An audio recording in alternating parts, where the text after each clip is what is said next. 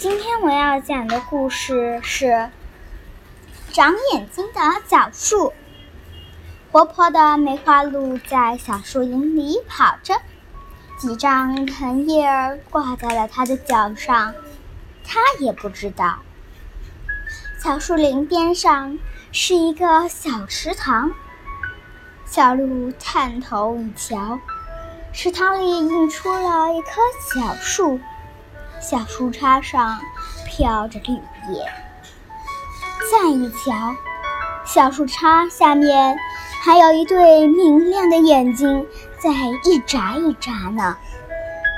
小鹿高兴地笑了：“那不是我吗？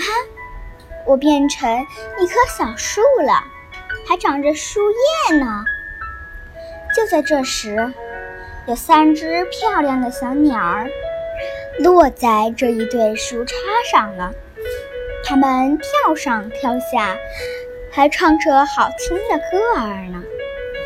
小鹿是爱动来动去的，可它现在屏住气，一动也不动，因为它知道小鸟是非常胆小的。小鹿从平静的水面上看到三只小鸟很愉快，它们有唱不完的歌。